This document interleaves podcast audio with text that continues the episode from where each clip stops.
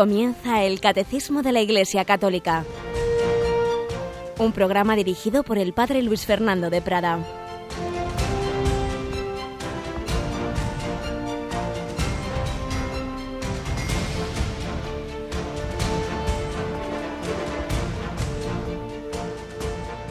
Muy buenos días, queridos amigos, querida familia de Radio María.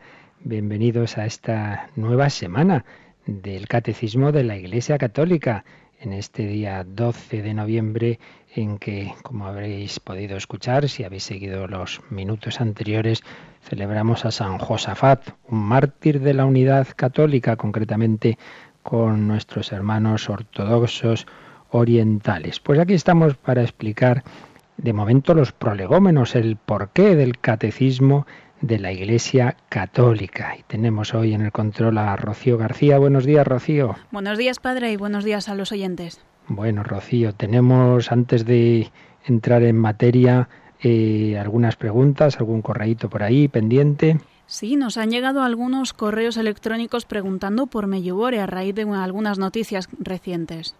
Bien, pues vamos a aprovechar estos primeros minutos porque es un tema que siempre, desde hace mucho tiempo, en efecto, hay siempre sus dudas. Para quien no conozcan, Medjugorje en junio del 1981 unos, unos entonces niños, adolescentes, pues dijeron, estaban viendo a la Virgen y empezó pues este fenómeno que dura ya más de 30 años en que pues se producen, eh, así lo cuentan los protagonistas, unos adolescentes, como digo, de este pueblo de la actual Bosnia-Herzegovina, pues esas manifestaciones, esas revelaciones de la Virgen. Y entonces, como siempre hace la Iglesia, se produce un discernimiento, se aplica lo que hemos estado aquí explicando en días pasados, de que la Iglesia tiene una jerarquía, tiene un magisterio. Lo que pasa es con el tema de las revelaciones privadas, que por supuesto nunca hay que darles más importancia de la que tienen, ya lo explicaremos cuando lleguemos a ese punto del catecismo, que todo lo importante Dios ya nos lo ha dicho en la revelación pública en la plenitud que se da con Jesucristo.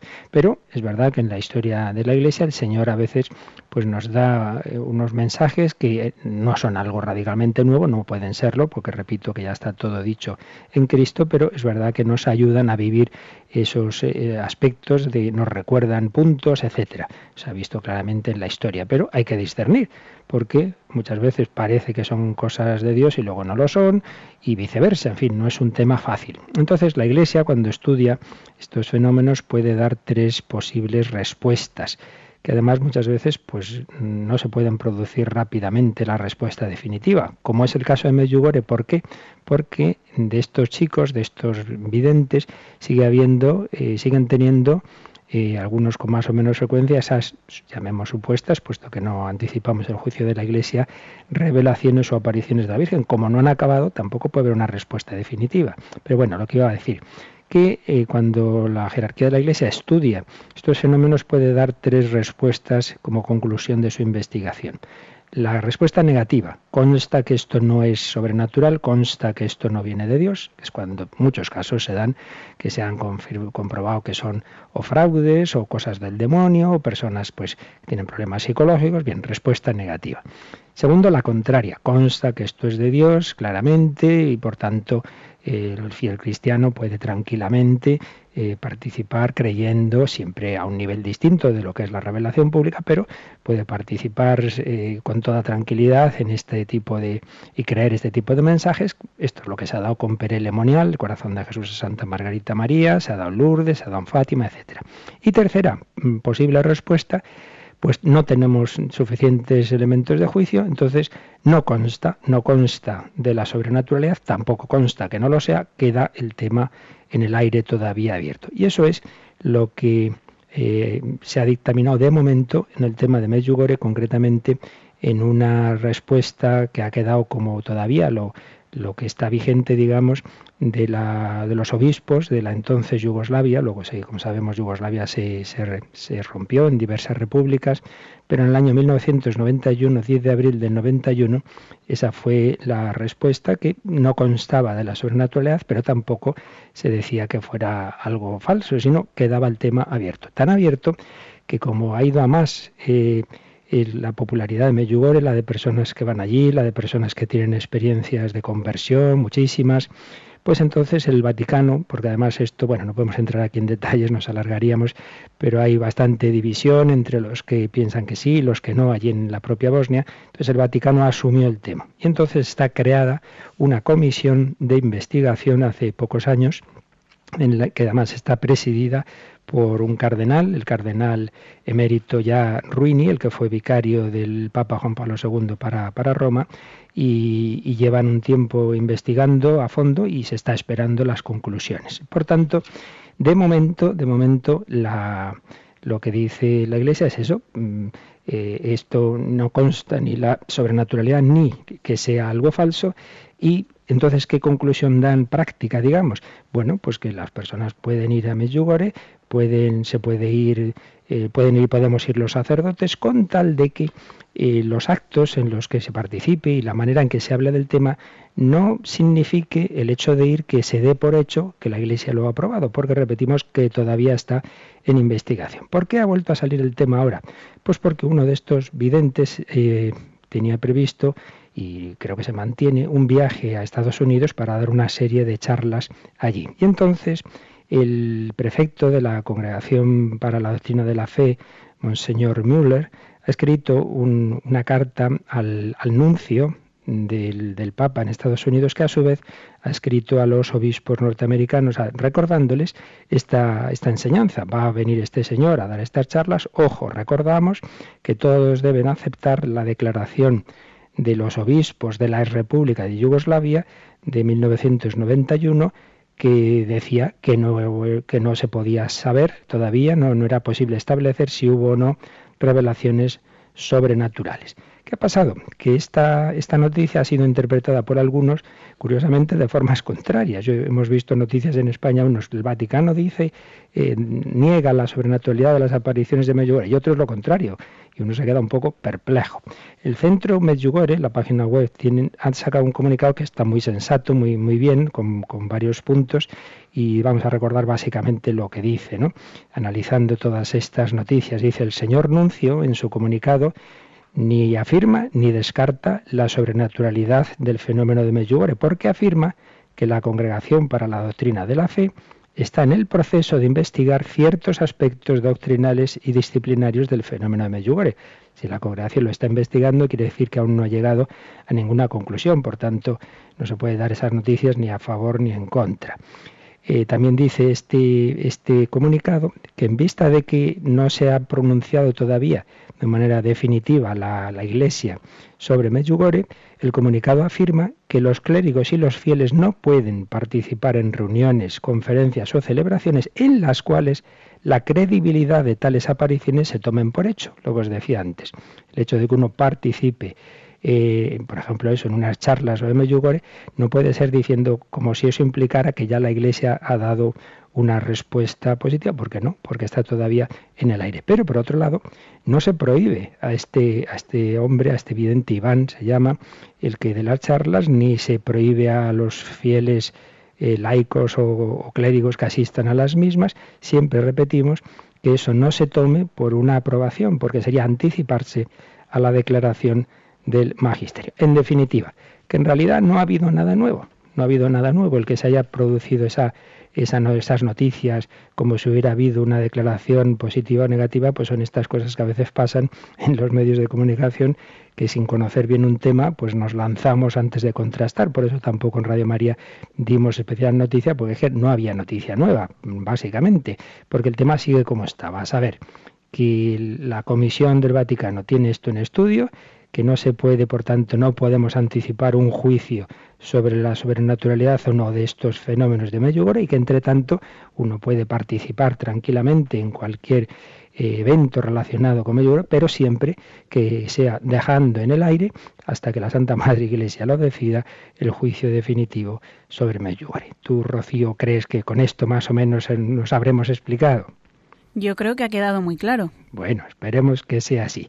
Bueno, teníamos algún correito más, pero yo creo que como nos hemos alargado, lo vamos a dejar para el final, pero vamos a recordar que ya desde ahora mismito, quien quiera puede escribir a ese correo, Rocío, que si quieres recordamos ya ahora mismo.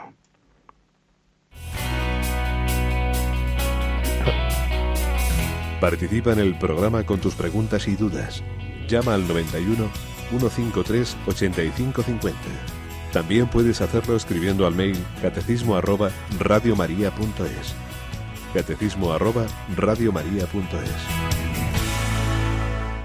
Bien, de estas palabras que oíamos de César, de momento quedaros solo con lo segundo, el catecismo arroba radiomaria.es, al que podéis escribir, pero las llamadas todavía no, ya lo diremos en su momento. Pues vamos, como siempre, a una primera reflexión, a un primer comentario en nuestro programa de hoy.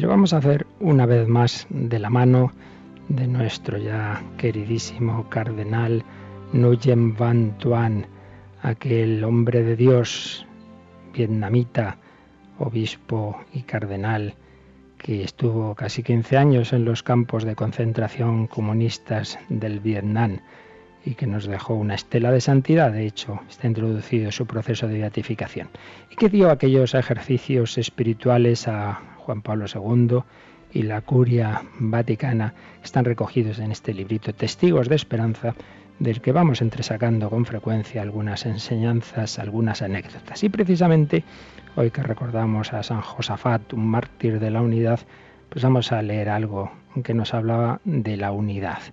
Escribía Van Tuan.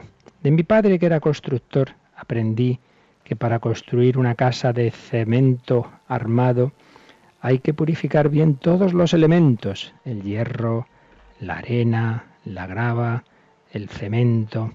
La resistencia del edificio que se construye depende de este trabajo de purificación, que elimina todo factor de contaminación. Pues bien, algo semejante vale para la unión, para la comunión entre nosotros. Saber ir contra el propio yo y mortificarse es indispensable. Existen varias prácticas a este fin como el ayuno y otras. Pero la más evangélica y la más a mano, posible en todo momento, es la relación con el prójimo, acoger al otro, estar siempre disponibles, saber escuchar, tener paciencia, hacerse todo a todos, anteponer los intereses del otro a los propios, es una continua renuncia al propio yo y nos pone en Dios. Y comentaba Monseñor Bantuan que cuando estaba en la cárcel escribió las siguientes palabras. La comunión es un combate de todo momento. La negligencia de un solo instante puede pulverizarla. Basta una nimiedad, un solo pensamiento sin caridad, un juicio conservado obstinadamente, un apego sentimental, una orientación equivocada, una ambición o un interés personal, una acción realizada por uno mismo y no por el Señor. Ayúdame, Señor, a examinarme así. ¿Cuál es el centro de mi vida? ¿Tú o yo? Si eres tú, nos reunirás en la unidad. Pero si veo que a mi alrededor todos se alejan y se dispersan, es signo de que me he puesto a mí mismo en el centro. La presencia del Señor genera unidad. Si estamos organizando divisiones, que estoy yo demasiado protagonista, estoy yo demasiado en el centro. Pues pidamos esta mañana que seamos siempre factores de unidad, factores de comunión, factores de amor.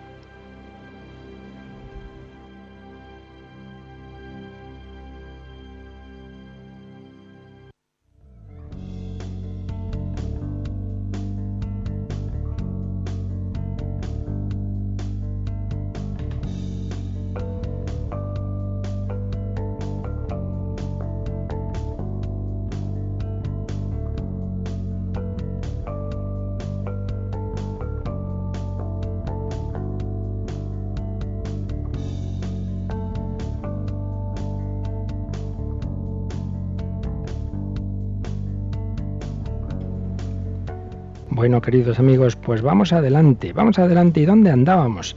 Pues estábamos explicando cómo surgió el catecismo de la Iglesia Católica. Decíamos que se convocó un sínodo extraordinario de los obispos en el año 1985. ¿Por qué? Porque se cumplían los 20 años del concilio, de la conclusión del concilio Vaticano II, que fue del 62 al 65.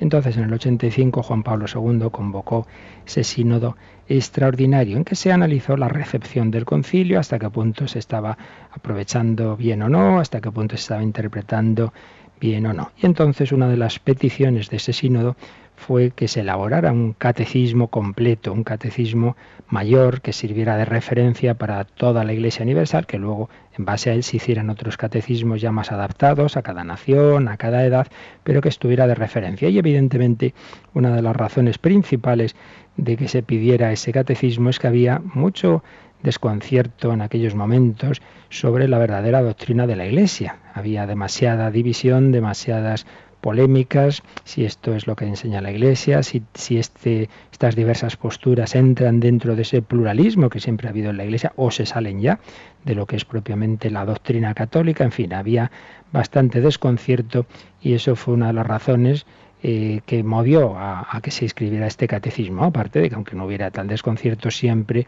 la Iglesia le ha parecido muy conveniente el tener esos textos eh, de referencia para cualquier enseñanza. De hecho, así fue también eh, otro gran catecismo que hubo en la historia, que fue el catecismo de San Pío V, allá por el siglo 16, el, del catecismo, de, digamos, del concilio de Trento, posterior a ese otro gran concilio. Bien, y entonces estuvimos leyendo parte de un discurso del Papa Benedicto XVI, que había sido perito conciliar, que conoce perfectamente el concilio y todo lo que en él se vivió durante y después. Estábamos leyendo, digo, un discurso que tuvo en diciembre del 2005, su primer, primera Navidad como Papa, donde pues explicó las diversas interpretaciones hermenéuticas, se dice también, que se han dado en estos años sobre el concilio y el porqué de tantas divisiones y de tantas controversias. El Papa nos explicaba que hay como dos grandes maneras de interpretarlo. Una, que es la propia y la que siempre se ha seguido con cualquier evento del magisterio de la Iglesia, que es en continuidad con todo el magisterio anterior. El Concilio Vaticano II pues es eh, un, concilio eh, que está en la misma tradición, en la misma línea que los anteriores. El anterior había sido el Vaticano I, eh, otros muchos anteriores desde los primeros siglos de la historia de la Iglesia y otros grandes documentos, encíclicas, definiciones, etcétera, del magisterio. entonces hay que verlo, pues ahí en esa, en esa continuidad, una hermenéutica de la continuidad, porque la Iglesia, como hemos ido explicando, tiene ese fundamento de la sucesión apostólica, tiene ese fundamento de los apóstoles, eh, tiene esas fuentes que decíamos de la revelación, que no solo es la escritura, sino la tradición y esa garantía de la asistencia del Espíritu Santo para una correcta interpretación de esas fuentes eh, que llamamos esa interpretación, esa función de la jerarquía de interpretar correctamente, lo llamamos el magisterio. Por tanto, el magisterio del Vaticano II es la adaptación, digámoslo así, es la enseñanza adaptada a esos momentos de la historia de la doctrina de siempre, que hay que interpretar en esa continuidad. Pero frente a esa hermenéutica, decía Papa Benedicto XVI, se ha producido una hermenéutica de la discontinuidad, como si de repente, poco menos que la doctrina de la Iglesia empezara de, cero en, aquella, en aquellos momentos, los años 60 del siglo XX, y anulara todas las decisiones anteriores, toda la enseñanza anterior, lo cual sería realmente absurdo, entre otras cosas, porque el Vaticano II se determinó, digamos, que era un concilio pastoral, que, que no iba a tener especial empeño en definir doctrinas, mucho menos en condenar nada, porque eso se había producido en otros momentos anteriores, sino que era ante todo cómo enfrentar eh, las situaciones pastorales de nuestro mundo contemporáneo. Eh, pero, por desgracia, se, en muchos casos se, se quiso como contraponer toda esa enseñanza del concilio, todas esas orientaciones, como si estuvieran en contra de todo lo anterior y por tanto en una dinámica, en una hermenéutica de la discontinuidad.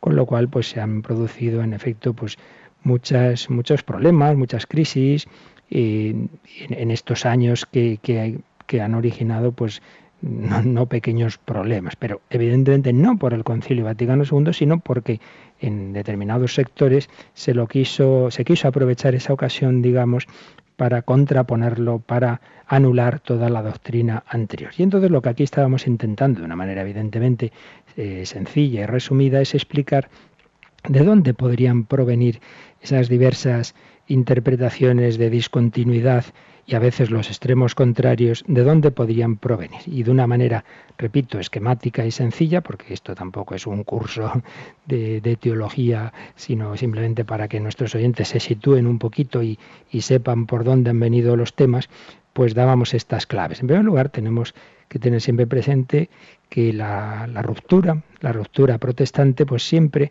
ha originado una tensión en el sentido de que, evidentemente, dentro de ese mundo protestante, que recordáis, de las dos fuentes de la revelación, escritura y tradición, Lutero se queda solo con la primera, la escritura, y además dice que cada creyente, pues coge la escritura y lo que le diga a él, al margen de esa interpretación de la Iglesia, al margen de toda su tradición, libre examen.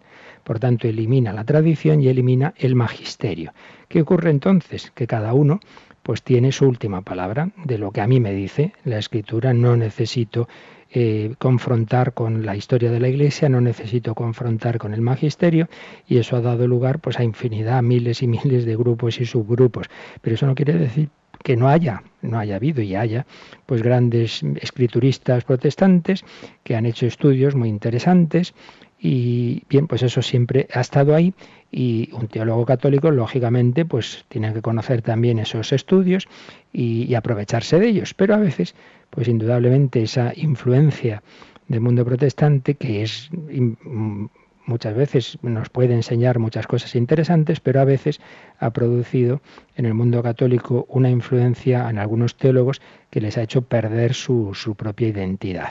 Pero lo que realmente más ha podido generar eh, esas influencias eh, que han desorientado muchas veces al mundo católico son ya las ideologías de la modernidad contrarias al cristianismo.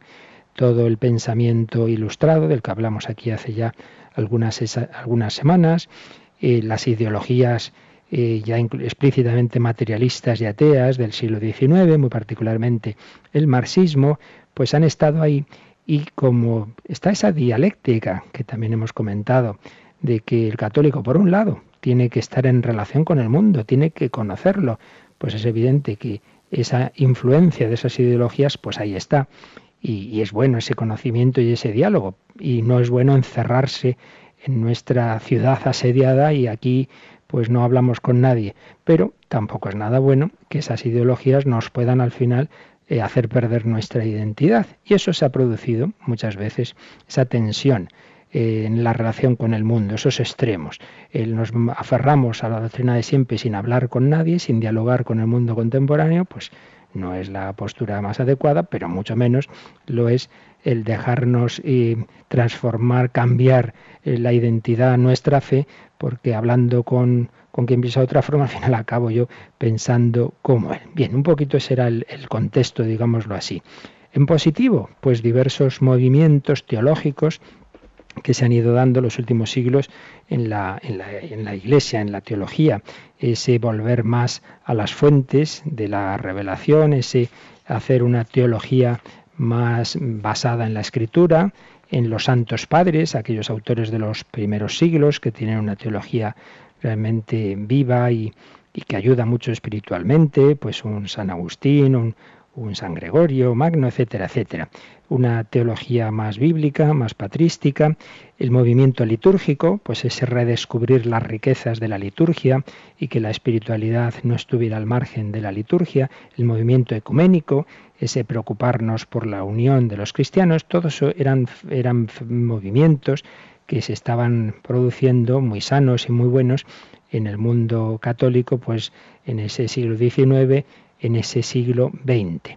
Pero junto a esos aspectos positivos estaba esto que os decía antes, la influencia que las diversas ideologías modernas de raíz profundamente eh, anticristiana, en muchísimos casos, han ido produciendo en la teología de la Iglesia. Y de esos aspectos negativos comentábamos lo que se llamó el modernismo, en el sentido teológico de la palabra, el modernismo teológico de los, del principio, finales del XIX y principios del siglo XX, que por un lado interpreta la Biblia eh, al modo protestante liberal, simplemente con, con la razón, con métodos histórico-críticos, prescindiendo de, esa interpretación que a lo largo de los siglos ha ido dando la, Iglesia, y muchas veces con una filosofía muy racionalista, negando de entrada los milagros, negando incluso la divinidad de Jesucristo. Y por otro lado, el modernismo tenía de fondo una filosofía subjetivista, como que eh, la revelación no viene de Dios, sino que en el fondo es expresión del sentimiento humano. Bien, ese modernismo de principios del siglo XX tiene su resumen y su respuesta del magisterio en la encíclica Pascendi, Pascendi del Papa San Pío X. Quien quiera profundizar en el tema, pues que busque esa encíclica. Después hubo otros diversos movimientos teológicos eh, que buscaron eh, esas fuentes de la escritura, de la tradición, buscaron la renovación, pero sin caer en esos errores, con mayor o menor acierto, eh, se fueron produciendo diversas escuelas teológicas, aquí no vamos a entrar. Hubo una encíclica del Papa Pío XII, Pío XII La Humani Generis, que señala pues, de, los, de esos diversos movimientos teológicos los, los aspectos positivos, pero también los límites que había que tener cuidado de no traspasar. Son puntos quizá técnicos y por tanto no voy a entrar en detalles, pero recordamos esa segunda, ese segundo documento magisterial, la Humani Generis de Pío XII, para quien quiera profundizar en estos temas de la evolución de la teología en el siglo XX. Pero sobre todo lo que realmente ha sido problemático para lo que estamos hablando, para esas interpretaciones equivocadas de la doctrina de la Iglesia y concretamente de cuando llegó del Vaticano II, ha sido lo que se ha llamado la teología de la secularización. Y ahí creo nos quedábamos el día pasado, pero vamos a recordar un poquito. Una teología que con raíces sobre todo en el mundo protestante, en Barth, en Bonhoeffer, en, en pues al final ha ido llevando, llevó a, unos, a una serie de conclusiones que, influyeron muy negativamente en muchas personas del mundo católico. Esas conclusiones, esos principios, de una manera esquemática y resumida, son, primero, el hombre secular, el hombre de hoy, no necesita realmente a Dios. Lo que, por tanto, hay que hablarle no de Dios, no de la trascendencia, sino en términos humanos. Hay que hablarle de valores, de progreso, de democracia, de justicia, y, no hablar de un Dios tapa agujeros, un Dios que viene a usted a, colmar sus necesidades espirituales y tal. No, no. Bueno, yo creo que muchos oyentes habrán oído muchas veces eh, pastorales y predicaciones en esta línea, ¿no? De que lo importante son esos valores sociales y tal, y no tanto mirar hacia Dios. Segundo principio, Dios no interviene en la historia, no le metamos en nuestras pequeñas cosas. Y desde ahí pues se negaba los milagros, los milagros de Cristo o los milagros en el día a día, porque Dios está demasiado lejos de nuestras pequeñas cosas. No, no, no rece usted para pedir al Señor que, que le arregle determinados problemas. Tercero, se quería borrar la barrera de lo sacro y lo profano, pues lo importante es estar en el mundo, no hagamos separaciones y por tanto hay que eliminar los signos de lo sagrado hay que quitar todo en la iglesia, pues demasiados esos signos de, separación. Y la misma liturgia, pues tiene que ser algo sencillo, tiene que ser, pues nada, aquí la, comunidad que, está eh, celebrando una gran fiesta, pero no nos pongamos demasiado trascendentes, ¿verdad? Bueno, yo creo que mm, seguro que todo el mundo alguna vez ha conocido o participado en algunos tipos de celebraciones que parecían todo menos un acto religioso, parece que una especie de, de merienda y de pasárnoslo bien, pero no como mirando a Dios. Cuarto principio, fe sí, religión no. La fe como algo interior, como una realidad carismática, pero no la religión como algo eh, institucional, como algo jerárquico, etc. Bien, todos esos principios de esa teología pues influyeron muchísimo en aquellos años en torno al Vaticano II, pues a muchos les produjeron una auténtica crisis, sobre todo en el mundo de los sacerdotes, porque claro, si al final resulta que Dios no interviene en la historia, que el hombre no necesita de Dios, que da igual lo sagrado que lo profano, que lo importante del sacerdote es que sea un hombre como los demás, y que esté inserto en el mundo por, con una profesión civil, que se meta en la política, incluso pues que esté insertado en el mundo por el matrimonio. Pues claro, muchos sacerdotes al final dijeron yo que pinto aquí. Y es una de las razones de esa tremenda crisis que se produjo en esos años de abandono del sacerdocio. Por supuesto, eh, cada caso es un misterio y solo el Señor sabe lo que hay dentro de cada uno de nosotros y no, nunca podemos juzgar a nadie. Y habrá casos de personas así que, por las razones que sea, y que se dejaron el sacerdocio y sean muy santas. Pero, pero mirado en su conjunto fue un fenómeno dramático. En unos 40 años fueron, me parece que del orden de 70.000 los sacerdotes que abandonaron el ministerio. Repito, cada caso es un misterio, pero indudablemente en muchísimos, en muchísimos casos influyeron estas ideas, porque al final ¿qué pinta un sacerdote si su misión ya no es acercar a los hombres a Dios, hacer presente a Jesucristo, sino pues simplemente predicar esos valores humanos. Pues eso no hace falta ser cura, se puede hacer de, de muchas formas y sin duda influyó. También hay que decir que si hubo 70.000 eh, secularizaciones en 40 años, de esos 70.000 ha habido más de 10.000 que han vuelto. Eso se dice menos. Es decir, que al cabo de los años, muchos de los que sufrieron la crisis en aquel momento, pero que todavía en su situación era reversible, digámoslo así, pues los últimos años que las aguas se han ido serenando, muchos de ellos han vuelto al ejercicio del ministerio. Bien, una realidad que ha influido mucho en, esas, en esa interpretación eh, de la doctrina de la Iglesia y concretamente del Vaticano II en la discontinuidad. Pero luego influyó mucho en los años siguientes otro movimiento teológico del que vamos a hablar enseguida, pero como llevamos hablando demasiado ratito, vamos a irnos a la Catedral de Toledo, vamos a escuchar eh, una de las composiciones que allí se cantan dando gloria y alabanza a Dios nuestro Señor.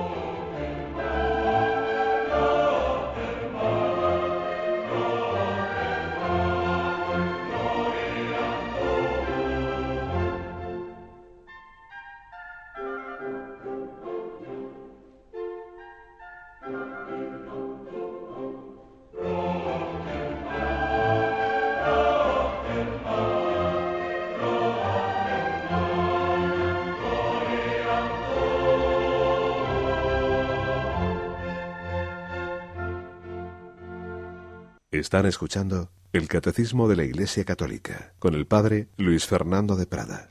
Pues aquí seguimos, en efecto, en estos programas de prolegómeno al porqué del catecismo y hablábamos de esas corrientes que hicieron el ambiente un poco o mucho confuso.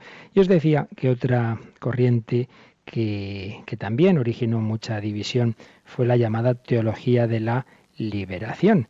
Esto ante todo, pues en el pontificado de Juan Pablo II, su primera mitad, digámoslo así, fue quizá el tema más conflictivo, que como en todo, pues según cómo se enfocara, pues tenía aspectos positivos, pero también podía interpretarse de una manera muy negativa. El aspecto positivo es obvio que el cristianismo tiene una dimensión social, que uno no puede decir yo amo a Dios y mira si hay injusticias en el mundo y la gente está muriéndose de hambre, pues ¿qué le vamos a hacer? Pues no. Y esto la Iglesia siempre que ha evangelizado a la vez ha tenido esa dimensión social. De hecho, pues todos los misioneros de toda la historia, vamos, cuando han ido a evangelizar, a anunciar el Evangelio, pues a la vez han contribuido a, los aspectos humanos. Si ahí la gente pasaba hambre, pues se han construido comedores, se, ha ayudado a organizarse, al trabajo, etcétera, etcétera, etcétera. Y si estaban sufriendo injusticias, se han denunciado, es decir, que esto no es nada nuevo. porque desde siempre pues el cristianismo une el amor a Dios con el amor al prójimo. Pero una cosa es eso y otra cosa es que estaba muy fuerte, muy fuerte en aquellos años 60, 70, estaba todavía muy fuerte el marxismo.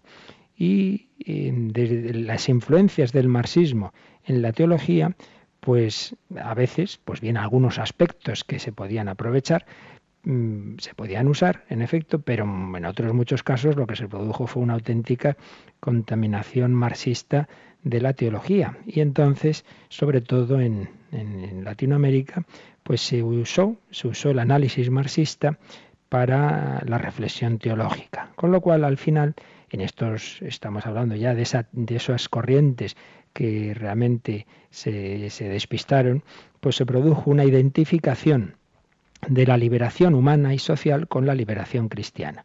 Lo realmente importante, pues, no es la liberación del pecado que tiene muchas dimensiones, sino pues vivir, fijarse simplemente en esos aspectos de justicia. Se identifica lo cristiano y lo social.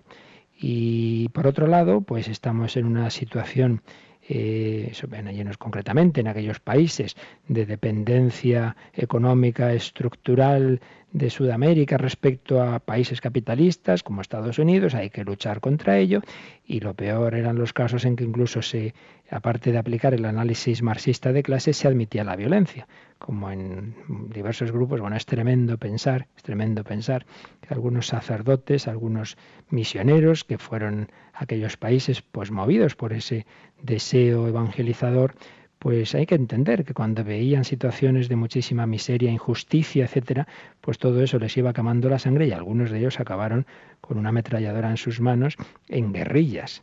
Eh, y es que con la mejor intención del mundo uno puede pues ir perdiendo el norte e ir acabando en esas posturas. Pues bien, este fue un problema muy serio, muy serio, que hubo que discernir y hubo sobre todo dos grandes documentos del magisterio en respuesta, en análisis a esta situación. Dos documentos de la Congregación para la Doctrina de la Fe, que presidía el entonces cardenal Joseph Ratzinger, un, primero más, digamos, de señalar los aspectos peligrosos y negativos de las corrientes de, de, este tipo ya más extremo que decimos, de la teología de la liberación, y un segundo más positivo que analizaba la verdadera concepción cristiana de la liberación. Pues bien, este ha sido otro fenómeno que ha influido mucho en todas las controversias de estos años y en la interpretación en discontinuidad del concilio, en esa ruptura, digámoslo así, de, de la del concilio y de la Iglesia actual con todo lo anterior.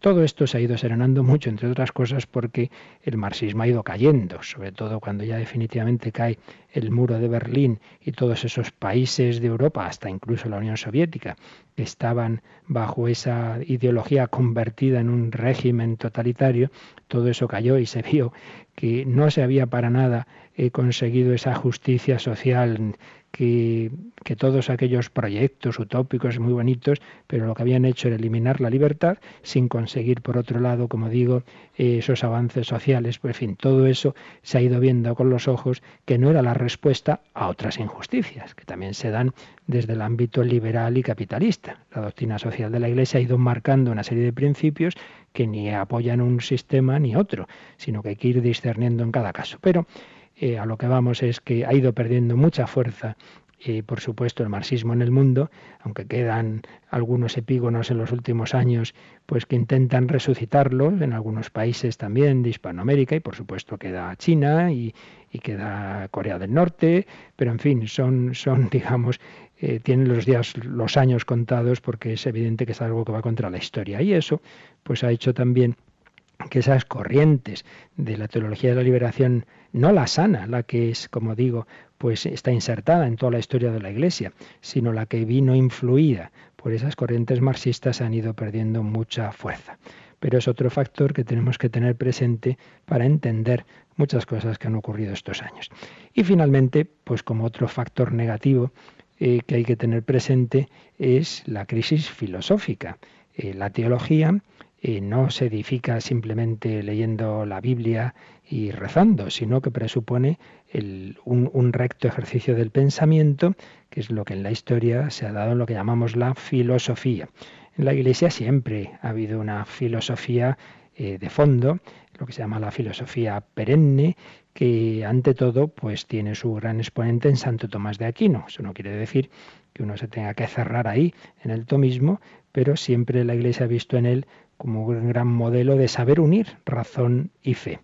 Pero en los últimos años, pues la, filosofía ha tenido mucha crisis. Cada vez, mm, hoy, por hoy realmente no existe apenas una filosofía fuerte que, que nos enseñe a pensar, que sea realista en el sentido de que vea mm, la realidad como algo objetivo, sino cada vez son filosofías más subjetivistas, más relativistas. Estamos en lo que llamaba el Papa Benedicto XVI la dictadura del relativismo y eso influye mucho también en la teología, porque si no hay nada objetivo a nivel de pensamiento, a nivel filosófico, pues tampoco lo hay a nivel teológico y al final todos son pues mis sentimientos, la subjetividad como explica la encíclica Lumen Fide. En fin, resumiendo, que en estos años anteriores y simultáneos y posteriores al Vaticano II, pues se han dado una serie de corrientes teológicas, por un lado muy positivas y muy buenas, de aprovechar más la escritura, los santos padres, la liturgia,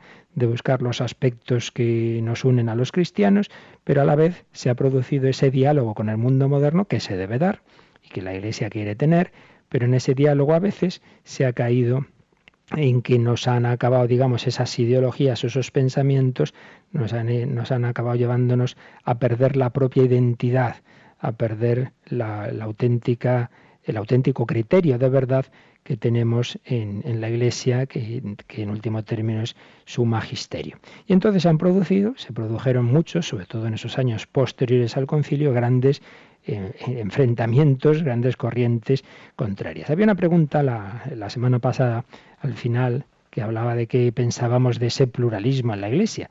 Y respondí muy deprisa y ahora lo matizo un poquito más.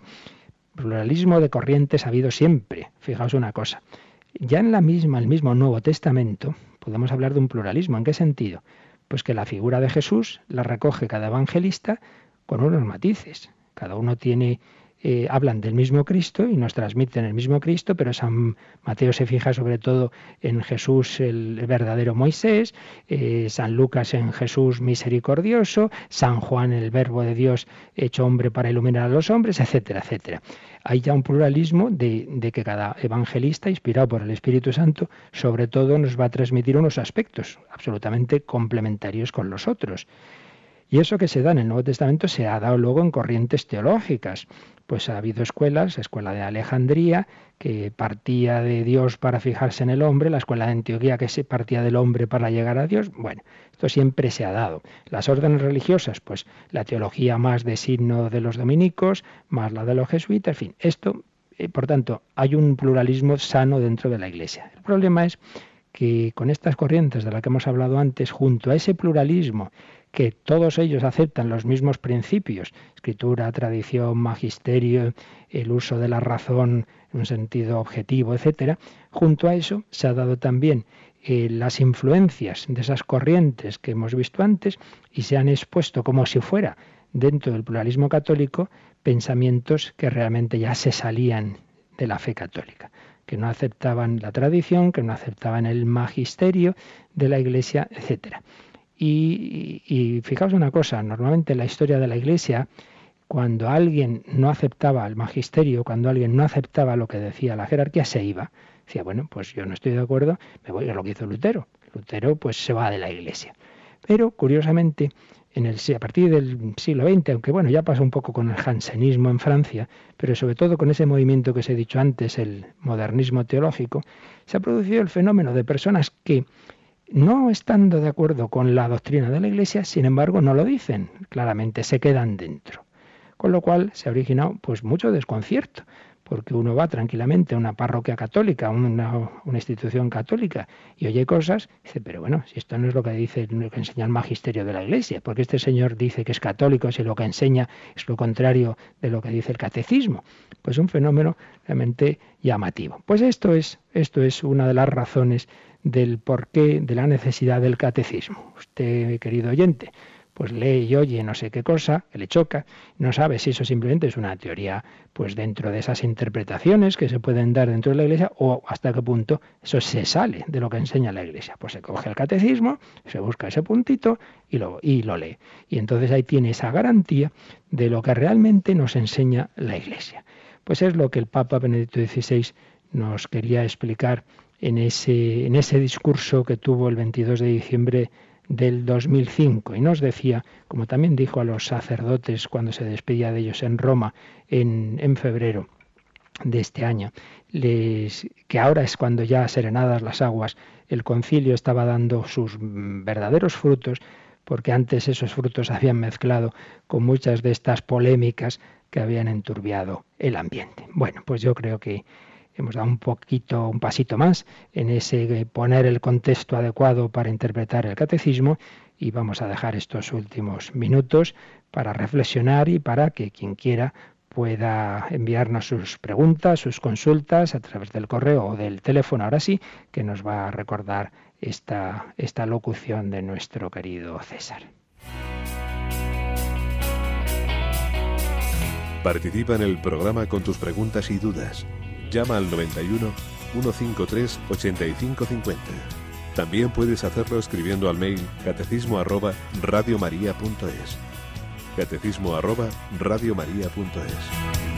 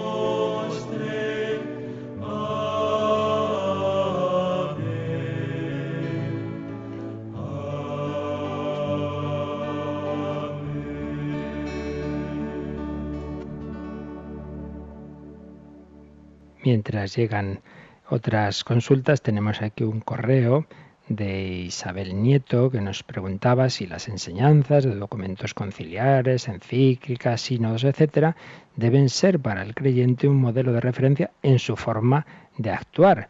Bueno, pues yo creo que está claro después de todo lo que hemos dicho que sí, que esas enseñanzas, que ese magisterio de la Iglesia no son simplemente una cosa así para los teólogos muy eruditos, sino que a fin de cuentas son para el pueblo cristiano, son pues ese camino, ese medio que nos ha dejado el Señor en la Iglesia para que vivamos realmente lo que Él nos ha enseñado. Tened en cuenta una cosa muy importante, la revelación de Dios y por tanto también la enseñanza de la Iglesia no se nos da para saciar nuestra curiosidad, no se nos habla de cosas ahí eh, misteriosas, extrañas, que, que ni nos van ni nos vienen, sino para cómo tenemos que vivir, para enseñarnos cómo ser santos, para enseñarnos el camino del cielo.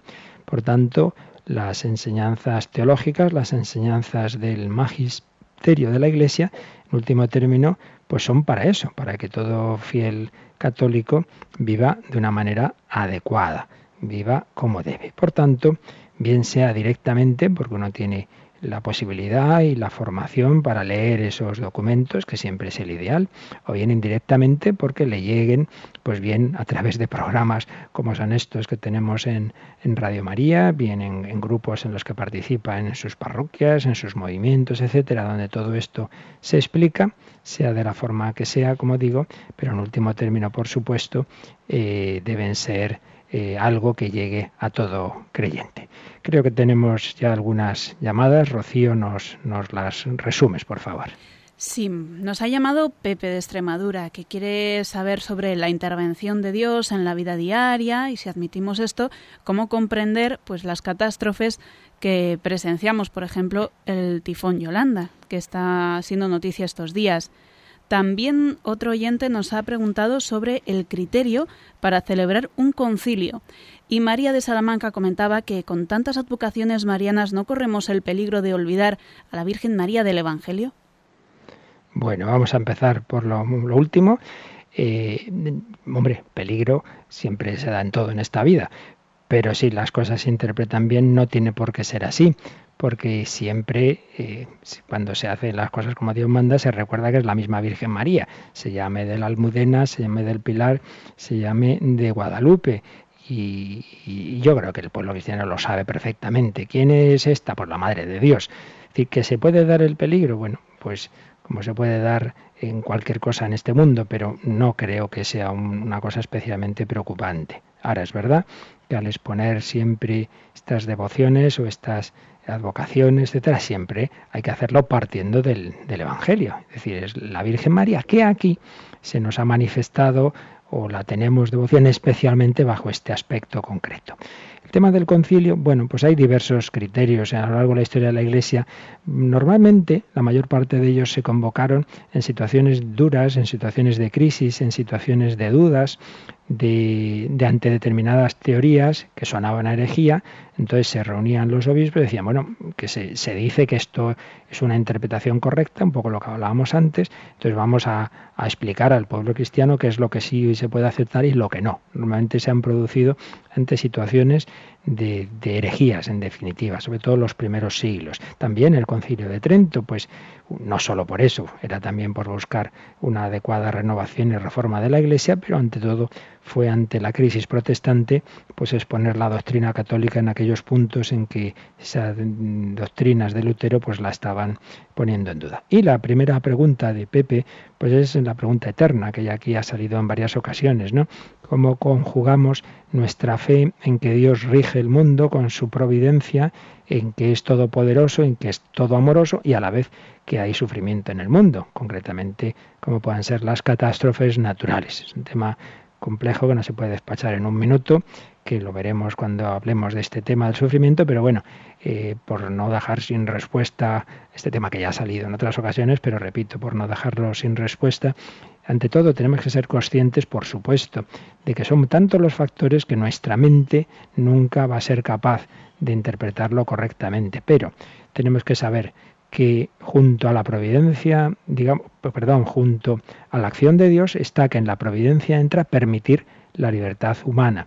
La libertad humana incluye el pecado. Por el pecado original perdimos el privilegio de la inmortalidad, mejor dicho, de no pasar, bueno, sí, de no pasar por la muerte, sino ser transformados. Y entonces, algo que de por sí es natural, como que es la muerte de todo ser vivo, y que el mundo es un mundo creado, bueno, porque lo ha hecho Dios, pero es un mundo creado y por tanto limitado, y por tanto que puede tener esos, esos, esas, esas situaciones de catástrofe natural y tal, si no hubiera habido el pecado original, eh, hubiéramos estado exentos milagrosamente de la muerte, pero Dios permitió el pecado y permitió que entrara el sufrimiento. Pero como todo lo que Dios permite es para sacar un mayor bien y Jesucristo, que ha asumido el dolor humano, que ha asumido la muerte en la cruz, lo ha vencido con la resurrección. El fin de la historia no es lo que aquí sufrimos, es que estamos llamados a la vida eterna. Pero en fin, estos son temas que en un minuto es difícil de explicar bien y creo que terminamos con otra llamada. Sí, eh, ha llamado Luis de Zaragoza. Quiere saber cómo aplicar eso que se dice en el Evangelio de ser sencillos como palomas y astutos como serpientes.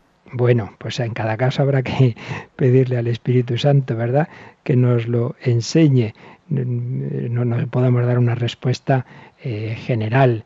Eh, yo diría, sí, por un lado eso, que, que le pidamos mucha luz al Señor, que nunca, por supuesto, caigamos en el, el, error de pensar mal, de estar sospechando, de por principio pues ya tener una actitud negativa, no, pero tampoco seamos tan ingenuos de, de, de, alegremente pues olvidarnos de que el pecado existe y de que muchas veces habrá cosas que, nos puedan decir, eh, sobre todo en relación con la Iglesia, y que pensemos, ah, no, pues pobrecito, no, pues tendrá razón en lo que dice. Pues no, olvidemos que existe el pecado, que existe el demonio, que existe el mal y bueno, que, que, hay que ser prudentes en este mundo. Pasa que es que decir más concreciones habría que ver en cada caso. Por tanto, en último término, siempre en estas cuestiones concretas, los dos consejos universales son la oración y el pedir consejo, si es una decisión importante, pues escuchar el parecer de otra persona, sobre todo es otra persona formada, y en temas espirituales y morales, pues especialmente si es un sacerdote. Y para que no me regañen mis queridas colaboradoras, vamos terminando, porque ya estamos en esos últimos minutos que debemos dejar para, para un momento de descanso antes de que llegue nuestro querido Padre Horta. Mañana pues seguimos, yo creo que ya nos vamos a meter enseguida, remataremos un poquito todo este contexto del Vaticano II, esos discursos del Papa Benito XVI, también algunas cosas que dijo el Papa Francisco en Río de Janeiro y veremos ya, si Dios quiere, pues la constitución con la que el Papa Juan Pablo II aprobó el catecismo de la Iglesia Católica. Pues nada, pedimos al Señor que nos ayude en este día de San Josafat a vivirlo en amor, en caridad, en unidad, siendo instrumentos de unidad con todos los que nos encontremos en este día, sean hermanos en la Iglesia, en la fe, sean no creyentes, sean de de otras posturas religiosas, para nosotros pues todos debemos verlos con los ojos de Dios, con los ojos de María. Y así se lo pedimos al Señor, que nos bendiga. La bendición de Dios Todopoderoso, Padre, Hijo y Espíritu Santo, descienda sobre vosotros y os acompañe siempre. Y hasta mañana, si Dios quiere.